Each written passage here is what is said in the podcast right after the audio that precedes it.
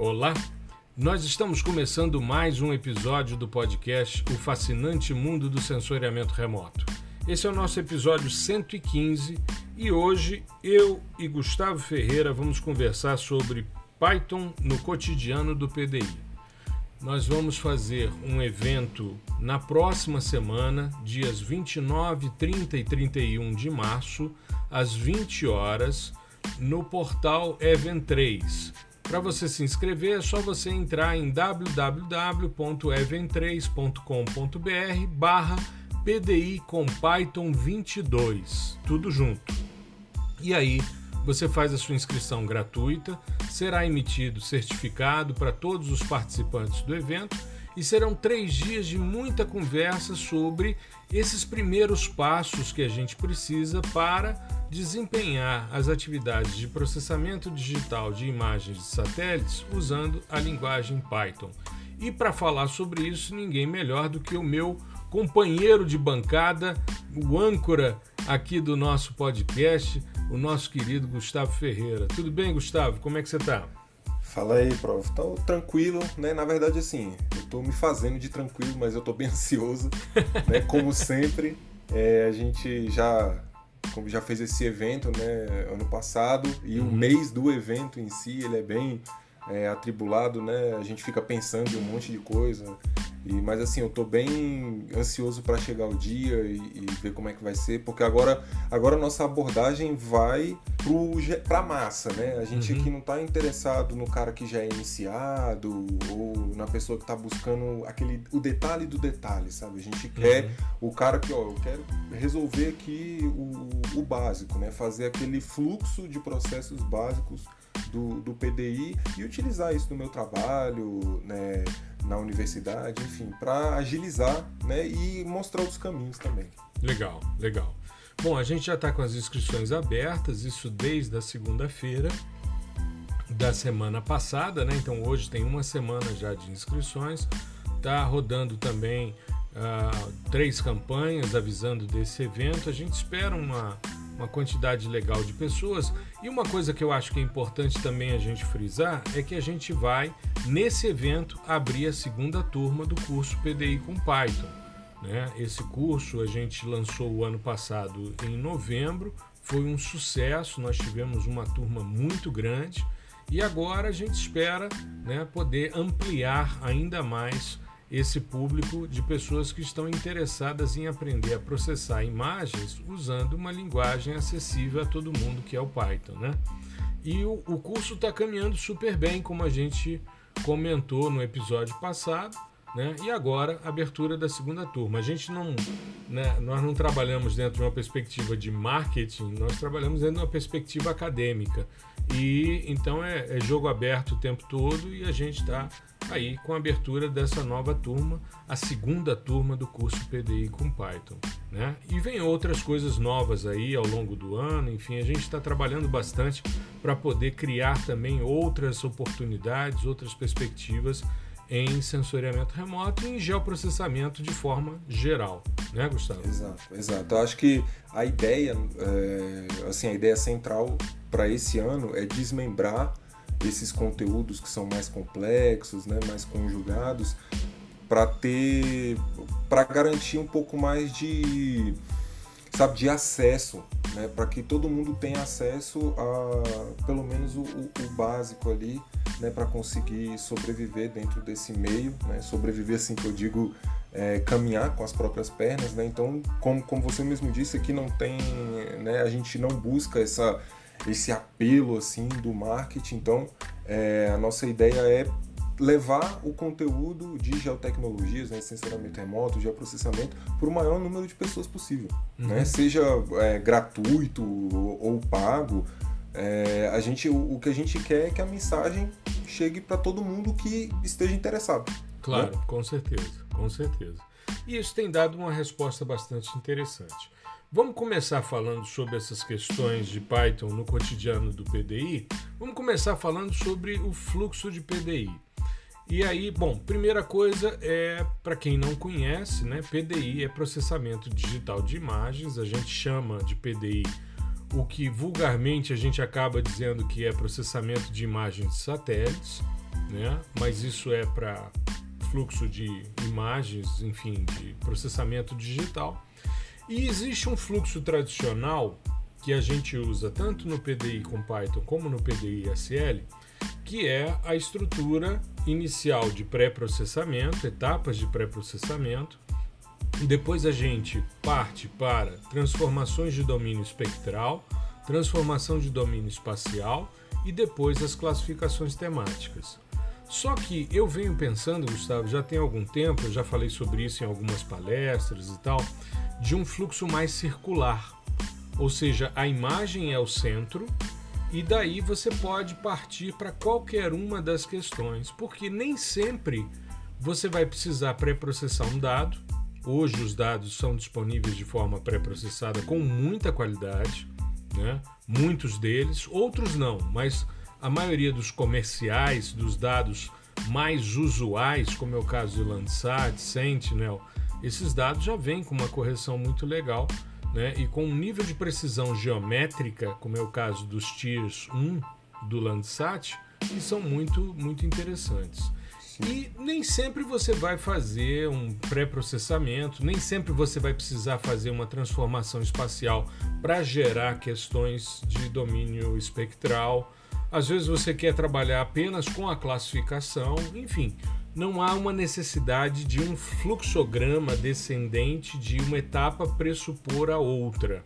Eu acho que para ensino é legal, é interessante essa lógica mais linear, mas na vida prática essa lógica mais circular ela se vê mais presente. Vou dar um exemplo. Uh, eu tenho trabalhado bastante com as pessoas da área de agronomia. Né? Eu tenho trabalhado muito sensoriamento remoto para agronomia, que é uma área extremamente promissora. Os agrônomos utilizam muito os dados de sensoriamento remoto para monitorar os estádios de crescimento, as necessidades né, de, de verificação de insumos, a questão de produtividade, coisas desse tipo e você se dedica, por exemplo, a índices espectrais de vegetação. E aí você pode, por exemplo, pegar os dados e a partir né, de índices espectrais fazer todo o seu estudo voltado a isso, sem necessariamente precisar filtrar ou classificar alguma coisa. Né? Então, é, eu acho interessante a gente pensar nessa perspectiva, mas eu acho que é legal a gente é, pensar como é que a gente pode utilizar o, o Python nesse fluxo de PDI? Sim, é assim, o, o, o legal né, do, do, do, Python e outras linguagens de, de dito alto nível aí, né, R e tal, é porque a gente, por que, que a gente, acho que é importante a gente voltar um pouquinho e dizer por que, que a gente escolheu o Python, né, e tal. Legal. Porque de, porque de fato o Python é hoje a linguagem mais acessível, uhum. né, então às vezes a pessoa que é aquele cientista de dados deve falar, ah, mas eu uso muito mais o R. Mas aqui eu estou falando dentro do contexto de processamento digital de imagem de satélite. Né? Então, para nossa, para o nosso nicho, é, assim, Python é muito mais acessível, uhum. porque a comunidade de geotecnologias em Python ela é um pouco mais ativa na internet. Exato. Tá? E é por isso que a gente resolveu escolher. Inclusive, é, um dos motivos de Python estar tá tanto no hype aí e tal, é por isso, porque é acessível, porque as pessoas conseguem é, trabalhar com mais facilidade. Tem gente que migra de outras áreas, né? às vezes o cara é, é veterinário, enfim, trabalha com uma coisa assim, sabe, totalmente diferente e ele consegue enxergar uma aplicação em Python porque uma aplicação do Python no seu trabalho porque é acessível, uhum. entende? É, ali é o, o start, igual a gente comentou alguns episódios aí é, em tempos atrás, uhum. que se fosse começar, né, hoje, é, o melhor seria começar pelo Python mesmo. Certo. Então é, é, assim, é uma linguagem muito disseminada, tem muita coisa na internet, documentação oficial é muito bem escrita, né? Então, é, esse é o motivo da gente ter escolhido né, o Python e onde ela entra no, no fluxo de PDI? Literalmente em todos os lugares, né? Uhum. é, às vezes assim, quem, quem já é um pouco mais, já tem um pouquinho de jogo de cintura vai pensar, ah, mas e na correção geométrica, onde, onde entra Python? O Python entra também na correção geométrica, né? Existem bibliotecas específicas para isso, para fazer uma correção geométrica é, de maneira automática, né? Onde você não tenha que ficar ali linkando é, pixel da primeira imagem, da imagem referência com pixel da imagem que você quer escolhendo registrar. os GCPs, né? Escolhendo Isso. os ground control points, né? Exato. Então é, existem é, bibliotecas já com essa abordagem mais automática, né? Uhum. Mas o, o, o legal é você ver que existe a aplicação em todo o fluxo. Então, desde a leitura da imagem, é óbvio, né? Você vai ter que ler esse negócio para você processar. Leitura, visualização, correção atmosférica, né? Então você pode, inclusive, ah, eu quero é, trabalhar com correção com modelo de transferência radiativa. Tem o Py6S, né? Que é uma uhum. biblioteca é, Python, né? Na verdade, como se fosse uma API ali de Python para você conseguir rodar o algoritmo 6S. Ah, eu, eu, eu quero rodar é, um DOS uhum. também tem. Né? Então, assim, você tem alternativas para isso. Então, você entra na correção, é, no, no, todo o preparo, né, o pré-processamento do seu dado. Você pode cortar, você pode rodar até calibrações. Né? Você pode, inclusive, solicitar os dados nos, nas, nas, sim, nos portais, sim. né? Usando é. Python, você pode fazer essa automatização, principalmente quando o volume é muito grande de dados, né? Sim. É, a gente, a gente é, lembrei agora do nosso post sobre o GOES, né? Uhum. Um download das imagens GOES e é, é, fica muito mais simples, porque se a gente pensar que GOES tem uma cena a cada 10 minutos, então se você quiser se você quiser um dia inteiro, é imagem pra caramba. E aí você automatiza, você entra lá com é, a hora inicial e a hora final, acabou. O cara baixa tudo para você, você monta ali, empilha seus dados, né? Que é possível no Python também, você empilhar. E daí depois você pode rodar qualquer transformação de domínio espectral ou de domínio espacial. E, e claro, né, óbvio, os métodos de classificação, que na verdade eu acho que dentro das linguagens de programação, né, essas de alto nível e tal, voltadas aí para a ciência de dados, é, é, a melhor coisa, a melhor parte. Né? Acho que são os métodos de classificação. Eu me surpreendo cada vez mais com a disponibilidade de métodos de classificação. Sim. Eu queria inclusive fazer um comentário da postagem da semana passada da série PDI com Python, né, que você propôs ali uma análise discriminante quadrática. Sim. Você não acha isso com facilidade dentro dos, dos softwares livres, dentro das, das estruturas de interface gráfica. Então, é, eu cada vez mais me encanto com a possibilidade. Eu sou um defensor de software livre, todo mundo sabe disso. Né? Eu sempre fui é porque eu acho que as pessoas têm que ter condição de trabalhar, mesmo que elas não dominem uma linguagem de programação, elas têm que ter condição e oportunidade para trabalhar sem cometer nenhum tipo de ilícito, né? Então ela poder rodar sem precisar usar software pirata e ter tranquilidade, publicar as coisas dela, apresentar os trabalhos nos eventos, fazer suas consultorias sem nenhum sem nenhuma crise com relação a isso. Eu falo porque eu já vi isso acontecer e já vivi próximo de mim né, estudantes com situações complicadas porque não tinham acesso ao software. Me lembro o primeiro simpósio que eu participei na vida, meu orientador disse: coloque a licença do software adquirida pelo Departamento de Engenharia Civil da UNB que a gente tinha a versão Idris 1.0. Ele disse: você coloque aí que você utilizou o software tal com a licença adquirida pelo nosso departamento. Eu fazia mestrado nessa época na Civil, né? E a gente tinha essa preocupação para a gente poder trabalhar dentro de uma perspectiva legal. Isso é fundamental. Mas eu vejo, por exemplo, é, algoritmos que não são comuns da gente encontrar nas interfaces gráficas. Então isso muito me alegra. O resultado, por exemplo, da análise discriminante quadrática foi muito interessante. Pois é, muito e, legal. E, e, é, e é bacana que, assim, além de ter esses algoritmos, porque se a gente for pensar, é, tudo isso foi voltado para a ciência de dados, né? Sim. Que a gente está falando aqui, basicamente, assim, é, 80% dos algoritmos de classificação que a gente utiliza hoje em dia para classificar a imagem vem da biblioteca Scikit-Learn. Né? Uhum. Então é, um, é, é uma suíte de vários e vários e vários inúmeros algoritmos para você tratar, classificar, regularizar, normalizar, enfim, tem para todos os gostos, né? E esses, claro, esses, essa biblioteca foi pensada para ciência de dados. E bom, e o que, que a gente faz se não é ciência de dados, né? Exato. Então a ideia, a ideia é você aplicar né, esses caras dentro do nosso contexto aqui do sensoramento remoto. Então você pode aplicar literalmente todos os algoritmos que estão na scikit-learn. E não são poucos, são muitos, são vários. A, a questão é só você saber entender um pouquinho da lógica de programação para você pensar, bom, aqui o cara aplicou num dado tabular, né, num, num, numa base que ele tem no CSV, no Excel, enfim. Uhum. Agora, como que eu faço para aplicar esse mesmo cara numa matriz? Né, que seriam nossas imagens, né, num conjunto de matrizes. Uhum. Então isso facilita muito e na scikit-learn as coisas são muito simples de utilizar. Né? No post a gente viu cinco linhas, eu rodei o classificador. Uhum. Né? E isso abre uma outra possibilidade também que é muito bacana, que já, é, já difere um pouquinho aí do, da, da interface gráfica, que é você fazer o ajuste dos parâmetros. Né? Cada algoritmo tem uma porção de parâmetros, né? por exemplo, o KNN tem o parâmetro K, que é o número de vizinhos próximos que você vai pegar. Uhum. E o, o, o discriminante quadrático tem o parâmetro de regularização das amostras.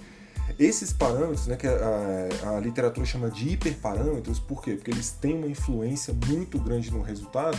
Você pode testar, vamos supor, eu quero testar o, o, o número de vizinhos do KNN de 5, é, 7 de, ou 13. Vamos supor, de 5 a 50. Uhum. E aí eu rodo isso todo para todos esses, esses números de, de, de vizinhos e depois eu vou lá e avalio qual que é o, o melhor, né? Qual que uhum. obteve o maior valor ali em termos de, de acurácia, né? De, de, de, precisão.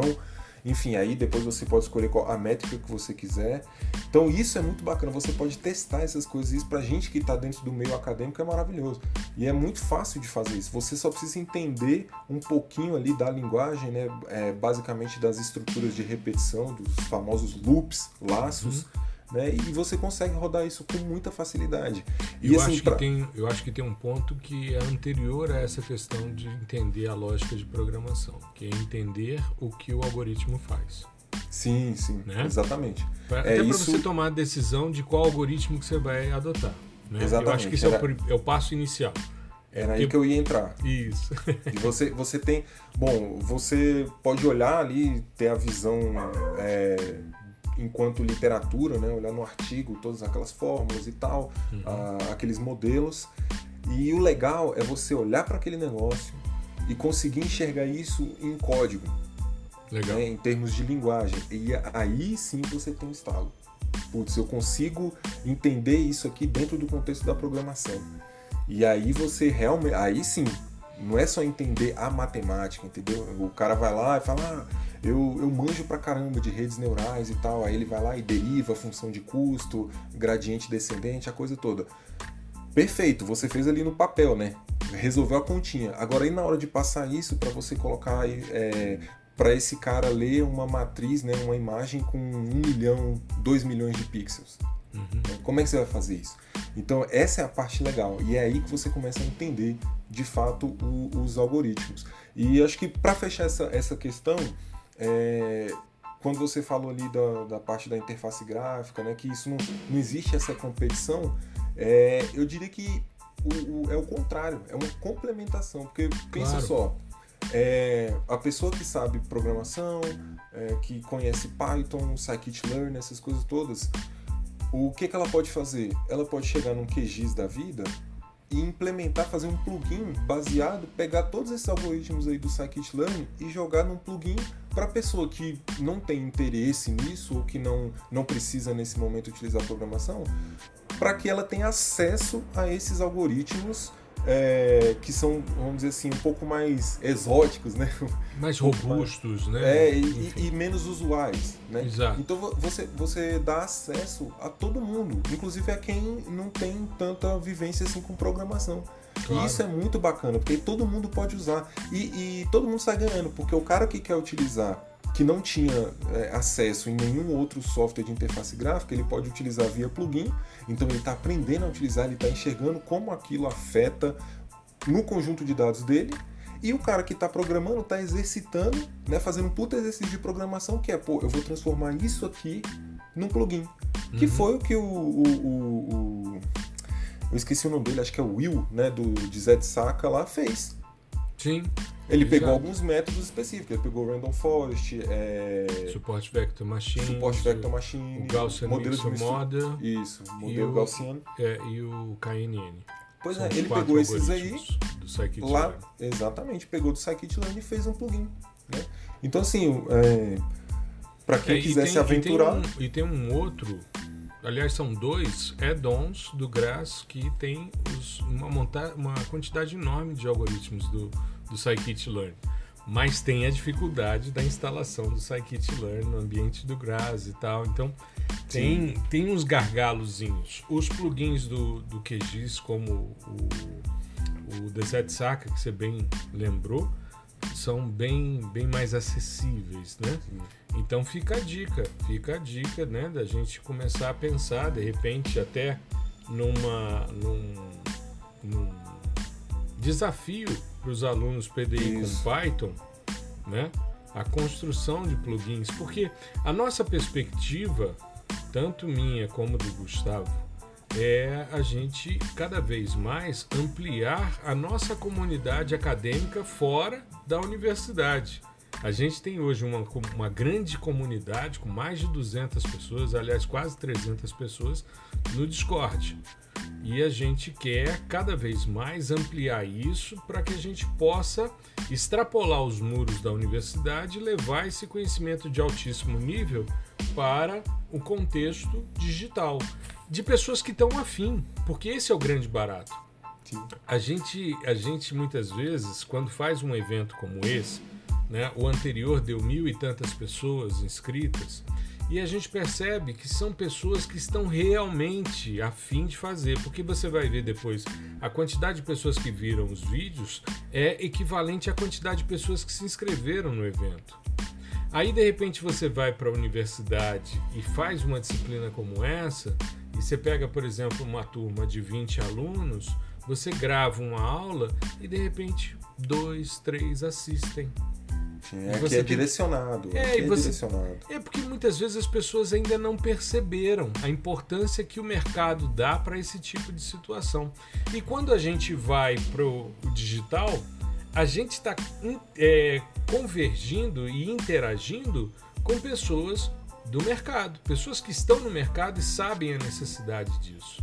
Eu recebi hoje um, um direct, Gustavo, muito interessante. Depois vou mandar o print de tela para você de uma pessoa elogiando né, o nosso trabalho no podcast, aqui no podcast e nas lives, e citando inclusive você, agradecendo a mim pela, pelo trabalho e citando a interação com o meu xará, né, para a gente ter essa questão. E eu achei muito legal esse tipo de coisa, porque quase todos os dias eu recebo uma mensagem, você também, mensagem Sim. de pessoas que estão ali percebendo a quantidade de informação que é distribuída todos os dias para que se popularize o sensoriamento remoto e o geoprocessamento de forma geral, né? Então Sim, é uma esse, coisa. Esse é o nosso objetivo. É, eu acho que tem sido algo muito interessante e vamos começar a fazer esses desafios para os nossos estudantes. Vamos Sim. lançar essas questões. Vamos desenvolver um plugin aqui para a gente implementar, por exemplo, uh, os algoritmos da biblioteca Spectral. Por que não? Cara, isso abre uma perspectiva de tratamento de dados hiperespectrais e de cubos temporais imensa. Imensa, né? Da mesma forma, vamos implementar um plugin com diversos algoritmos do scikit-learn? Putz, isso é fantástico. Ah, o Desert Saka fez quatro, sim, mas tem outros tão interessantes quanto. Né? Eu tenho, por exemplo, uma perspectiva em índices de vegetação que eu acho muito legal. Se a gente for pensar em índices de vegetação, a gente pode agrupá-los em três grandes contextos. Um contexto de inclinação de espectro, que aí entra NDVI, SAV, EVI, né, Normalized Burn Ratio e tantos outros. O contexto da perpendicularidade, ou seja, de distância da vegetação em relação à linha de solo. E aí você tem os índices perpendiculares de vegetação, índice de vegetação perpendicular, uma sequência que seria o segundo grupo. E o terceiro seriam os eixos ortogonais, em específico o greenness, que é o eixo ortogonal do threshold cap, né? Então você pode agrupar índice de vegetação nesses três contextos. E cara, você encontra essa perspectiva dentro do GVSIG, por exemplo. O GVSIG é hoje o software livre mais interessante para quem trabalha com agronomia, com engenharia florestal, porque traz essa possibilidade, mas não está segmentado dessa forma a gente pode propor isso sob a forma de plugin. Então fica aí o desafio para os nossos alunos PDI com Python a gente avançar nesse sentido, né? O, as próprias é, análises discriminantes tem, se você pegar lá entra discriminant e scikit-learn uhum. no Google, tem, cara, tem, sei lá, uns cinco tópicos assim só de algoritmos voltados para análise discriminante. Desde a de Fischer, linear de Fischer, linear, quadrática e você tem ponderada, não ponderada, enfim. E aí você, pô, vamos implementar então só análise discriminante? E fazer um plugin disso, entendeu? É. Então tem, tem muita coisa bacana que, que pode ser feita e que eu tenho certeza que vai ser feita. Com certeza. E a gente vai incentivar nesse sentido, né? Sim, sim. E Gustavo, eu queria entender um pouquinho, porque quando a gente fez a proposição do workshop, né, e é uma construção coletiva, mas a base é uma proposição sua, né? Você salientou que gostaria de fazer um evento sobre operações mais simples no dia a dia, né? Sim. Porque você trabalha com isso cotidianamente. Então, é, eu queria que você comentasse um pouco para as pessoas que estão nos ouvindo, porque eu vejo, né, tanto você como eu, nós somos geógrafos que temos um perfil diferenciado dos demais, da, da, da grande maioria dos geógrafos, porque nós não corremos da matemática né? e nem da estatística. Eu falo porque, na minha época, a grande briga do centro acadêmico era tirar cálculo 1 de, do curso de geografia. E depois queriam tirar estatística descritiva, eu acho isso um crime. Eu fiz cálculo 1, né? eu sou da época do cálculo 1, eu sou da época da estatística na, na geografia, porque naquela época a geografia teorética era o que imperava. Então a modelagem, você pega um livro, por exemplo, do Cristofoletti de modelagem de sistemas ambientais, aquilo é um primor. É sensacional a estruturação. A escola de Rio Claro de geografia, da geografia teorética, de onde sai a Associação de Geografia Teorética, né, a, e que tem a revista de geografia, é, a revista Geografia Rio Claro, ela surge nesse contexto era uma escola que os caras trabalhavam modelagem de forma muito séria. Eu estou falando de pessoas que nos antecederam e que fizeram nomes importantes dentro da geografia, como Cristofoletti, o Aziz Absaber, né? E tantos outros, né? O, inclusive agora a gente ontem, a gente está gravando hoje quinta-feira, né? Vai sair na segunda, mas ontem dia 16 de março, né, completou-se 10 anos do, falecimento do Aziz Absaber. Né? Eu tenho aquele livro dele, O que é Ser Geógrafo, dedicado por ele. Oh, eu tenho, mas eu não tenho, eu não tive é, essa não, moral. Eu tenho, eu tenho, a dedicatória dele e tive a oportunidade de conviver também com Cristofoletti e com outros. Milton Santos, o meu Por Uma Geografia Nova é dedicado pelo Milton Santos. Né? Então aí, eu, aí é, que isso. É, eu tenho essas, essas preciosidades, né? Mas, é, enfim, e aí, dentro dessa perspectiva, eu vejo que tem muita gente que tem medo, principalmente quem não é da área de ciências exatas, né? Tem um pouco de medo dessa questão da modelagem, da matemática e tal. E eu queria que você, de certa forma, acalmasse as pessoas para que elas pudessem vir com tranquilidade, porque a, a, expectativa não é criar algo do tipo, não, isso não é para mim. A pessoa pode até chegar a essa conclusão de que é mais confortável trabalhar de outra forma, mas não que isso seja um impedimento. E aí eu queria que você comentasse um pouco sobre essas operações mais simples do dia a dia. Sim, é assim, o bom, primeiro eu vou dar um, não vou, não vou pegar o crédito tudo para mim da proposição, né? É que na verdade essas essas é, na verdade essas demandas que são ligadas aí às tarefas do cotidiano, elas foram chegando assim, é, tsunami, principalmente depois do da primeira turma, depois que a gente lançou a primeira turma, o pessoal pegou, ah, e quando é que vai lançar a segunda, que não sei o quê. E aí eles ficavam falando, ah, você podia abordar nos seus posts, é, vamos supor, como fazer o clipe, né? Como cortar um raster com um vetor. Hum. Como que eu empilho? Ah, eu tenho uma lista aqui com, não sei, 150 imagens. Como é que eu empilho todo mundo de uma vez, entendeu? Como é que eu gravo essa imagem no disco para eu abrir no QGIS? Então, sabe essas coisas, operações pequenas, como é que eu visualizo um espectro? Essas operações que são né, simples, se você pensar em termos de, de, de software de interface gráfica, e elas foram surgindo, surgindo, e aí eu pensei, bom, então já que o pessoal está pedindo né, para fazer nesse sentido, vamos fazer um evento voltado para isso, que são operações que eu utilizo todos os dias, assim, praticamente, uhum. né? E, e são, por exemplo, bibliotecas que eu utilizo também diariamente. Então eu peguei um pouquinho desse, desse mundo assim que eu, que eu orbito e tentei trazer para o workshop para mostrar para a pessoa que, que realmente não é iniciado ou para quem já é iniciado, assim, fez um curso aqui, outro ali de Python no geral. Uhum. Então vai, vai dar para todo mundo entender um pouquinho, tá?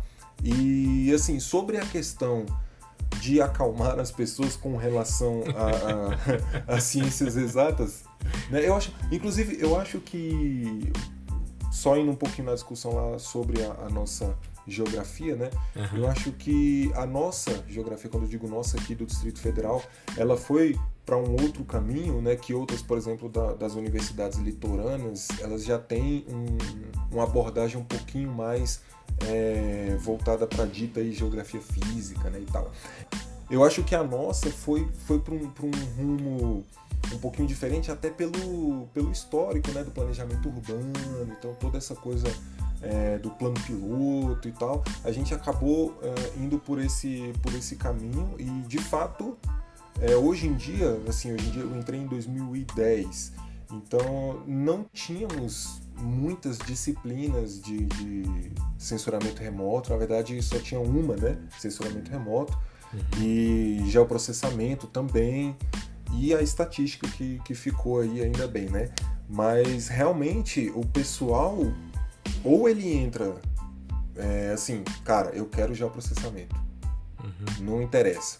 Ou ele entra com a cabeça assim, eu não quero nem ver isso daí, sabe? É. Eu quero. Nunca mais cara... vou estudar matemática na minha exato, vida, né? Exato.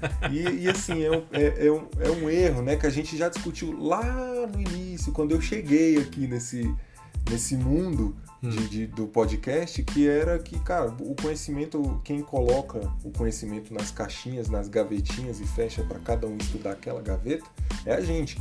Mas você tem que entender que a coisa, o, o, os fenômenos, eles são todos integrados. Então tem o social, é, a parte física, né, a matemática, tudo isso é integrado. o que, a gente, o que a gente faz aqui, o que eu faço todos os dias, é para servir né, a, a sociedade. Então, uhum. é em prol do desenvolvimento humano. Né? Então, ou seja, está intimamente ligado às ciências humanas também. Sim, né? sim. Mas é. E, e, se a pessoa, eu acho que se a pessoa entrar no, na graduação que seja, ou no, no nosso curso, no workshop, com essa cabeça, essa, essa mente aberta, né? Assim, de dizer, ah, eu odeio matemática, ou eu odeio. ou o pessoal, o pessoal da, da, das ditas exatas que que fala muito assim, né? Ah, eu prefiro fazer 10 mil folhas de cálculo do que ler um texto. Pô, cara, é, você lê texto todo dia, bicho. Tá, exato, tá lendo aí Instagram, exato. sei lá, site de notícias, que isso, não fala isso não. Então, é. assim, é, eu acho que a pessoa tem que ir com a cabeça aberta. E é porque são linguagens diferentes, né? Exato. Mas são e, linguagens. E assim, e tem que entender que eu acho que é um, é um, é um dever nosso enquanto instrutores, é, professores, né? Uhum. Um dever ético de dizer não existe fórmula mágica. Né? Não, isso daqui, o que a gente está tá, tá dando né, para os estudantes é uma porta uhum. que eles podem abrir ou não.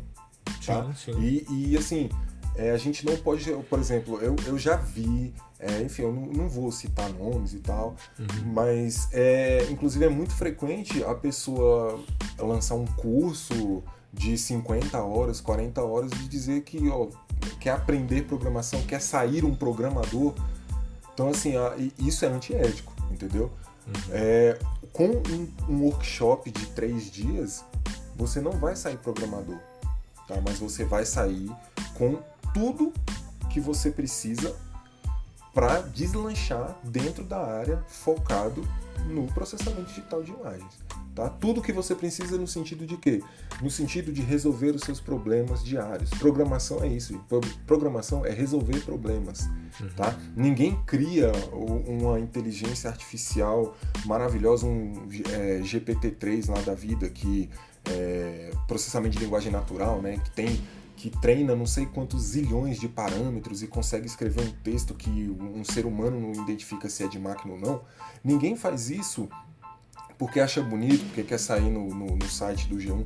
As pessoas fazem, é, é, desenvolvem esse tipo de ferramenta para resolver um problema. Uhum. Né?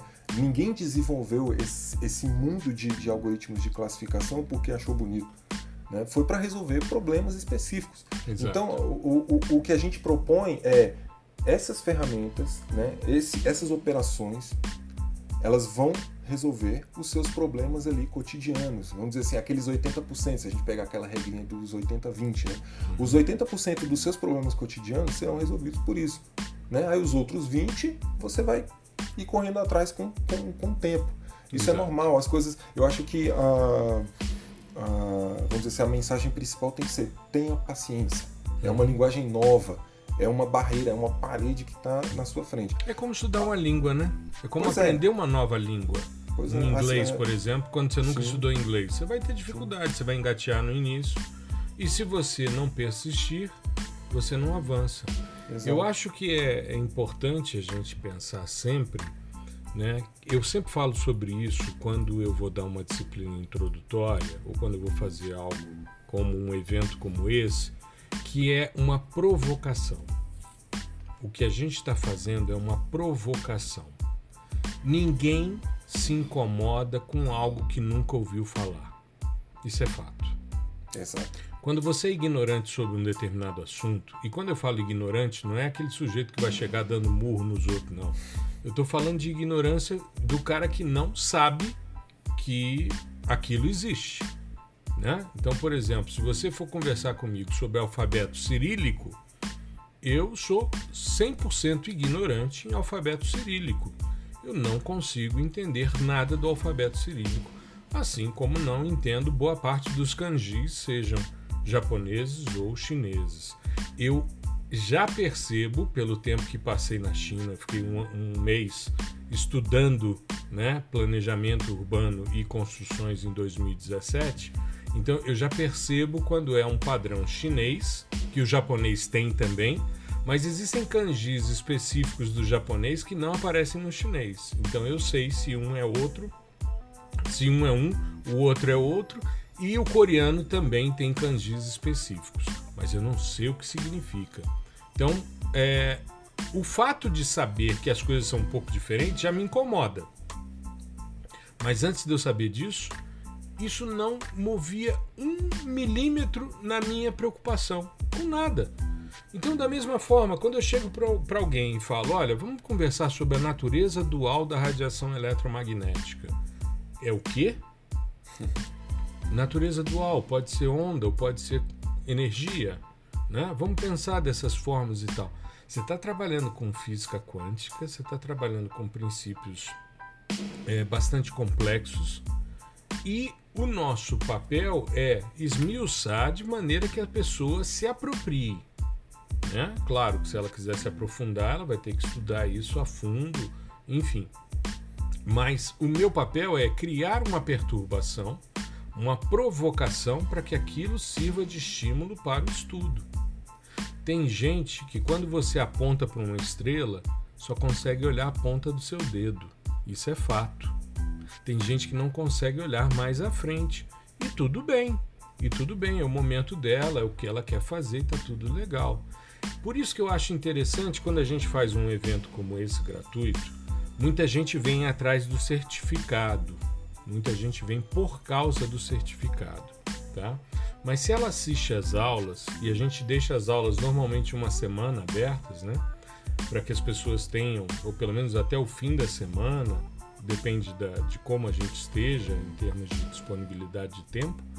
Mas o ideal é que ninguém perca, porque como a gente está trabalhando dentro de uma perspectiva de ensino remoto, quem não pôde assistir na terça-feira assiste na quarta. Se não der, o cara está em ritmo de trabalho alucinado. Ao invés dele desistir daquilo, ele vai assistir no fim de semana, né? E com isso ele vai ter essa possibilidade. Então quem vem, vem porque está afim de aprender, Sim. né?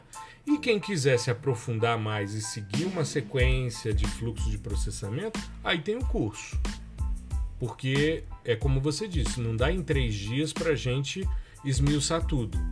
Mas se você entra depois na turma e faz o curso e você tem acesso por três anos a todas as atualizações, você vai expandindo e esses desafios vão surgindo. E como você disse, as demandas dos estudantes geram a perspectiva de se criar um workshop para suprir uma demanda que é maior, mais ampla, né? E, e assim, é uma coisa que, bom, eu estou falando da minha experiência e das pessoas que, que convivem comigo, que trabalham com programação também. Uhum. Que é assim, né, quando o bichinho da programação te morde, cara, já era. Porque aí não, não vai ser, não vai ser, tipo assim, não vai ser o nosso curso que vai segurar a pessoa, entendeu? ela não vai ficar certeza. só ali. Ela não. Não. vai ficar só ali. Ela vai querer, pô, vou, quero desenvolver outra coisa. Eu quero automatizar não sei o quê. Eu quero aplicar isso em outro conjunto de dados. Mas isso então foi ela uma vai. provocação inicial, Sim, né? Que despertou isso, ou seja, a provocação levou a picada do bichinho da programação. exato. E aí, E o aí cara ela- começa ela- a se coçar. Né? Pois é. E aí ela começa a entrar, por exemplo, você pode se enveredar por dois caminhos aí nesse caso, né? Uhum. É, no nosso, aqui para processamento de, de, de imagens. Você pode se enveredar pelo caminho do processo, né, da, de criar novos algoritmos ou de criar novos fluxos que tragam outros resultados, né? Ou você pode se enveredar dentro do entendimento da linguagem, de como a linguagem funciona, de como aquela lógica está estruturada dentro do Python e muitas vezes a pessoa que vai para esse caminho da linguagem ela, ela já acaba desembocando em outras linguagens também, né? Porque a gente vê que existe uma lógica básica ali por trás de tudo, mas é, é- é muito legal que é, tem esses dois caminhos e os dois são ótimos. Tá? Se, se você quiser focar no, no processo, beleza. Às vezes é o cara que está ali no mestrado, no doutorado, e bicho, eu quero, eu quero rodar o algoritmo que acabou de sair aqui, é, saiu hoje na Nature, sei lá onde. Beleza, não tem problema. Você faz o teu. O outro quer, cara, eu quero me aprofundar nisso aqui, eu quero entender como funciona cada detalhe. Eu quero entrar na, na biblioteca padrão da, da, da linguagem, né, que tem as funções padrão, e eu quero ver como que funciona o printf. Como que aquela função que eu chamo print, printf não, printf é da linguagem C, é uma besteira. É o print só no Python, tá? Como que o print faz para imprimir na tela, né, jogar no display aquilo que eu jogo dentro dele. Né, um número, uma função, enfim, seja lá o que for. Como que a gente faz isso? Qual é a lógica por trás disso? Entende? Como que dentro da linguagem eu consigo chegar nesse cara? E aí e isso é muito bacana, porque aí você cria a pessoa que entra nesse, nessa parte da programação em si, ela, ela acaba que vira assim um profissional generalista, né? Que não fica, não vai só ali para geotecnologias e tal, ela acaba o desenvolvimento web, é, banco de dados, enfim. Aí o, o céu é o limite. E você tem todas essas poss- possibilidades, né? Basta você, você só precisou dar aquele primeiro passo ali. Então, não, beleza. Eu vou, eu vou com a mente aberta, não tem problema. Eu sei que vai ter um pouquinho de lógica, vai ter um pouquinho de exatas, vai ter um pouquinho de humanas, não tem problema. E eu vou, eu tô disposto, né? Eu tô disposta, eu tô aberto a tentar construir conhecimento com isso aqui. Pronto, Entendi. é isso. Você só precisa disso. Depois você traciona sozinho. É, eu estava ouvindo e conversando, né? Tive semana passada em João Pessoa para fazer o, o, a palestra e também né, tive contato com vários colegas do Instituto Federal, um deles, inclusive, é nosso aluno do PDI com Python, o professor Carlos Lamarck. E ele chamava atenção para um detalhe, conversando com outros colegas e comigo, ele dizendo: o curso me despertou querer entender por que, que as bibliotecas, como as bibliotecas calculavam cada um dos algoritmos. Então ele foi esmiuçar as bibliotecas, coisa que é, normalmente a gente já aproveita a biblioteca, opa, tá pronto, vamos uhum. avançar, e aí você é, salientou isso, ou seja, ele é o cara que quer entender por que, que o print né, faz é, essa exposição no display.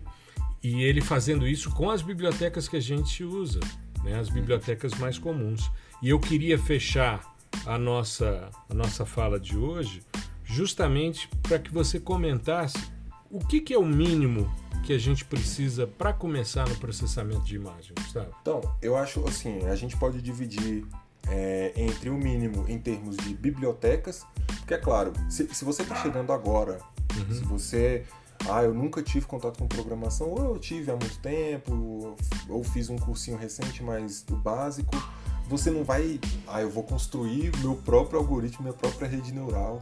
Vai com calma, é o que eu falei, gente tem que ter paciência, muita paciência, né? Uhum. Então, o, o, qual seria o mínimo? Tem o um mínimo em termos de bibliotecas, né? Que são aquelas é, funções que, que já são implementadas, já são encapsuladas. Encapsuladas, toda vez que eu falo encapsuladas, significa o quê? Que você escreve pouco e faz muito. Uhum. Né? E então tem um mínimo em termos de biblioteca e o mínimo em termos de operações, que está ligada também às bibliotecas. O mínimo de bibliotecas seria, vamos lá, NumPy, que é para tratamento de, de dados matriciais, né? na verdade ela é para cálculo numérico, mas é assim, é a base é, de todo todo o cálculo que é feito numérico do Python, né? Então é uhum. NumPy, então a gente vai usar para matrizes e tal. É, para visualização, Matplotlib, uhum. tá? Isso em linhas gerais, tá? Agora, vamos partir para o sensoramento remoto, o PDI. A gente tem é, Spectral, né? Que é que eu uso basicamente para visualização, mas que ela tem uma suíte enorme de algoritmos aí, como você contou, muito, muito, muitos deles são voltados para o hiperespectral, né? Uhum. Então tem Spectral, Rastério ou Raster I/O, né? Isso. Mas é, aqui a gente fala Rastério e eu acho até melhor. Rastério, né? Tem uma que chama X Array, né? X Array certo. que é para tratamento principalmente de dados. A gente utiliza muito para tratar dados NetCDF, né? aquele formatinho lá específico aí para os dados climatológicos e tal. Certo. Essa também é uma boa, tá? Mas não é, não é obrigatória. Mas Rastério, é, Spectral, GEDAL também. Com, com Rastério você resolve tudo que você resolveria com GEDAL. Tá? Mas é, no GEDAL você escreve um pouquinho mais. Então seriam essas e, claro, Scikit-Learning, né, para a parte de, de classificação, métricas de acurácia, é, balanceamento de classes, essa coisa toda, treino, validação. E, e tem um, um, um fork, né, uma ramificação da Scikit-Learning que é voltada para a imagem, chama Scikit Image. Né? Mas aí é mais tratada, ela, ela não é voltada muito para classificação da imagem, sim para o tratamento. Então, todos aqueles algoritmos de histograma, comparação de histogramas, é, equalização, homogeneização. homogeneização, tudo tem lá. É, matriz de. É, aquela de nível. Matriz de covariância, tem a, a, as de textura que é GLCM, eu esqueci o, o, o nome agora. Caramba. Deixa eu, matriz de concorrência. Ah, tá. Matriz de concorrência. Matriz de concorrência. Então você tem um monte de outras N transformações, transformação de RU para você é, mapear feições circulares, enfim, tudo Scikit Image. Então eu acho que essas, em termos de biblioteca, seriam assim o, o mínimo uhum. né, para você se virar legal. Em termos de operações, a gente vai com empilhamento né, das bandas. Uhum. Leitura, ah, por que você não colocou leitura? Porque leitura é o básico do básico. Você vai escrever uma linha, Uhum. no máximo. Leitura já tá. Empilhamento, né? É, correção, claro, que é como, como você falou no início do, do, do episódio. Depende do seu objetivo. O fluxo é circular. Então, existem dados que necessitarão de correção e outros não. Então você, mas você tem essa possibilidade, então coloco aqui o mínimo, né? Por exemplo, às vezes aparece um dado aí na sua empresa e tal, que não tem correção, e você sabe rodar. Então, correção entra, né? Então, empilha, vamos lá. É, leitura, empilhamento, correção e um, um- uma suíte em termos de tratamento. Por exemplo, você não vai utilizar, raramente você vai utilizar a cena inteira. Então você precisa cortar esse cara. né? Então o corte, o clipe né, do, do raster é um- uma operação bem é, Usual, né? usual. Então o clipe, é, a parte de, vamos dizer assim, transformações espectrais, né? Então tem esse é, análise do histograma, do contraste e tal. E também, até se você quiser ir já for um, um pouquinho mais avançado, pode chegar numa principal componente. E a classificação. Né? É claro, a, a, por exemplo, transformações no domínio espacial, os filtros, são super simples de serem aplicados com essas bibliotecas aí que eu mencionei. E, e, assim, eu tô pegando o mínimo do mínimo, tá? Por isso que eu tirei ele um pouquinho de, de jogo aqui, mas pode ser colocado também a depender do seu, do seu fluxo de trabalho. E por último, claro, classificação. Né? E aí dentro da, da- do, do procedimento classificação entra o treino, é, entra métricas de, de, de acurácia, né? entra teste, validação, aquele tanto de algoritmos lá que você pode, pode buscar. E eu acho que seria isso em termos de, de procedimentos e bibliotecas. E a gente focou muito nisso. Né? Então no workshop vai ser, a gente vai ler essas imagens, né? são bandas separadas, a gente vai empilhar esses caras, a gente vai corrigir, né? é, rodar correção atmosférica, Uhum. a gente vai cortar, né? Eu vou, a gente vai, pegar um, um polígono específico ali, não vai utilizar a imagem toda. A gente vai cortar, né? E vai classificar essa imagem, né? A gente, é, claro, a- dado o, o- o tempo, a gente vai rodar um, um- um método de classificação não supervisionada. Uhum. Mas, assim, ele gera é, ótimos resultados também. E é um start para vocês começarem a estudar os outros. Maravilha. Ou seja, trabalho completo, do início ao fim. Né? Sim, sim. É, o, o, o fluxo básico completo nos dias de hoje. Certo, certo. Não, perfeito. E lembrando que eu vou estar também no workshop trabalhando todos os aspectos conceituais, porque eu não posso permitir que um evento de sensoriamento remoto não tenha um embasamento teórico. E nós Não, vamos e- suprir uma demanda também que as pessoas estão pedindo muito, que é corrigir atmosfericamente dados Cibers 4A. Né? Isso. E, e, assim, é uma. É engraçado que a gente. Você não consegue ficar de fora. Entendeu? Porque a gente. Lembra que a gente, a gente tinha pensado assim, não. Quando for o evento PDI com Python, é totalmente o Gustavo. Gustavo eu. Isso. Totalmente o Gustavo. Tal, você toma conta, você faz beleza. Eu fico Aí no quando- backstage cuidando É, da parte ali, técnica, né? nas perguntas e tal. Aí quando Exato. chegou o, o, o escopo né, do, do projeto, aí ah, não, vou- eu vou entrar com a teoria também. Não tem como, cara, não tem como. É aquela tem- história, uma vez professor, sempre Já professor, era, né, já cara? era, não, é tem, isso. não tem como. É, Isso é já, já, já, já, já passou pela cabeça, eu não vou deixar esses caras sem teoria, não. Não, não tem como, não tem como. Senão eu vou estar me, me, me subvertendo. Isso daí eu não posso permitir. A gente trabalha com 50-50. Exato. Então, é, é 50% de teoria e 50% de prática, tá? Exato. Então, e, e é muita, tá? É muita teoria, muita prática, tá bom? E, e isso é muito massa. Eu acho que, assim, é, é, um- é um- um- uma grande vantagem nossa, né? Que a gente pode explorar esses dois, esses dois aspectos muito bem aí. E o Uhum. pessoal, bom, é, a gente tá lançando a segunda turma ainda, né? Mas o pessoal da primeira turma curtiu pra caramba esse, esse modelinho, né? Onde a gente pegou muito, herdou muito do, do, do PDISL, né? Em uhum. termos de teoria. Então, de cobre todo. né? Isso. Estruturação. Cobre todo esse, esse, esse fluxo que é mostrado no PDISL, que o uhum. pessoal já, já adora, assim. Então, pô, time que tá ganhando, né? E aí a gente só tem, né? acoplou ali a, a prática né, pro, pro Python. Maravilha. E ficou maravilhoso. Então, vamos fazer aí o convite, né, para a moçada se inscrever, www.event3.com.br barra PDI com Python 22, vai estar tá na descrição do episódio, tá? tá na, o link está na minha bio no Instagram, tá na bio do Gustavo também no Instagram, para que as pessoas possam se inscrever com tranquilidade. Evento gratuito, 100% online, geração de certificado. A gente vai, claro, quando você se inscreve, a gente sempre salienta isso. Você está oferecendo o seu e-mail para receber as divulgações das atividades que eu e o professor Gustavo Ferreira fazemos, tá? Então você autoriza dentro da Lei Geral de Proteção de Dados, seguindo todos os preceitos. E se você não quiser fazer parte, não tem problema, você se descadastra, né? se desinscreve da, da listagem de e-mails, porque a gente está sempre avisando. A gente faz eventos ao vivo quase todas as semanas, né? O PDI o, ao vivo no YouTube.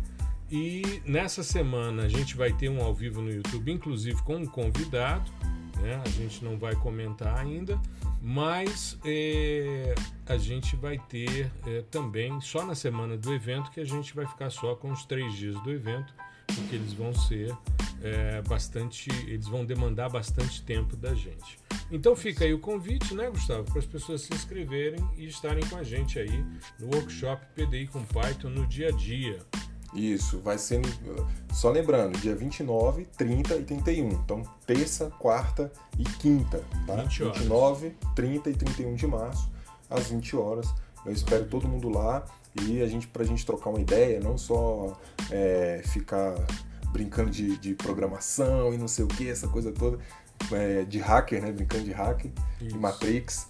Mas para a gente trocar uma ideia também sobre perspectivas, né? Não, não, não só em relação ao curso, mas em relação ao sensoriamento remoto, processamento digital de imagens, geotecnologias, Exato. que é o assunto que assim, a gente ama, né? Vive isso, respira isso é, 24 horas por dia.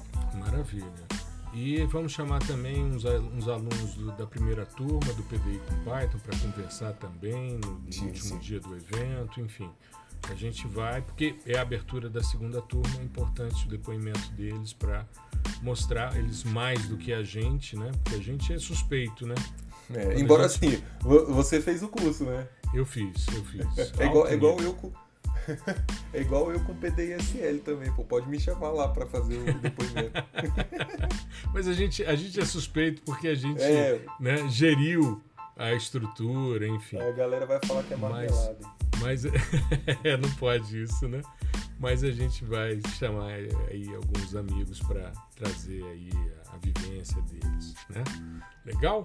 Então é isso, moçada. Fiquem bem, se cuidem, uma boa semana a todos. Aguardamos vocês no evento, tá certo? Na semana que vem, 29, 30 e 31, às 20 horas. Lembrando, www.event3.com.br barra PDI com Python 22. É isso aí. Um grande abraço para todos vocês. Um abração, Gustavo. Tudo de bom para você também.